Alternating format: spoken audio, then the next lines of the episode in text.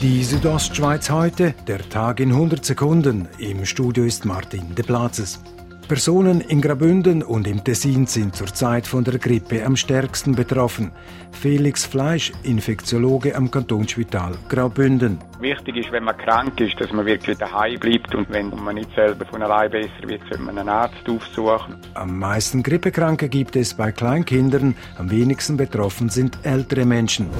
Der Zeitplan für die Realisierung des Kur-Sportprojektes Eisball auf der Obernau könnte in Stocken geraten. Dies, weil die Reithalle nicht vorzeitig aus dem Baurechtsvertrag aussteigen will. Die Betreiber wollen keinen Ersatzstandort.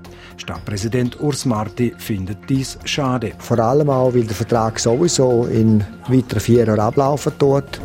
Umbauten an abgelegenen Stellen und Mainsäßen sind künftig kaum mehr möglich, denn das Bundesgericht hat vor kurzem die Bündner Praxis bei der Umnutzung von Stellen und Mainsäßen korrigiert.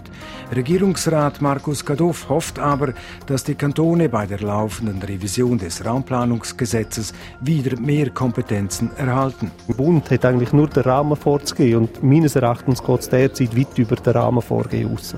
Für den Bündner Snowboard-Olympiasieger Nevin Galmarini ist die Saison vorzeitig zu Ende. Wegen hartnäckigen Rückenschmerzen an der Lendenwirbelsäule müsse der 32-jährige Engadiner eine Pause einlegen, teilt Swisski mit. Die Südostschweiz heute, der Tag in 100 Sekunden, auch als Podcast erhältlich.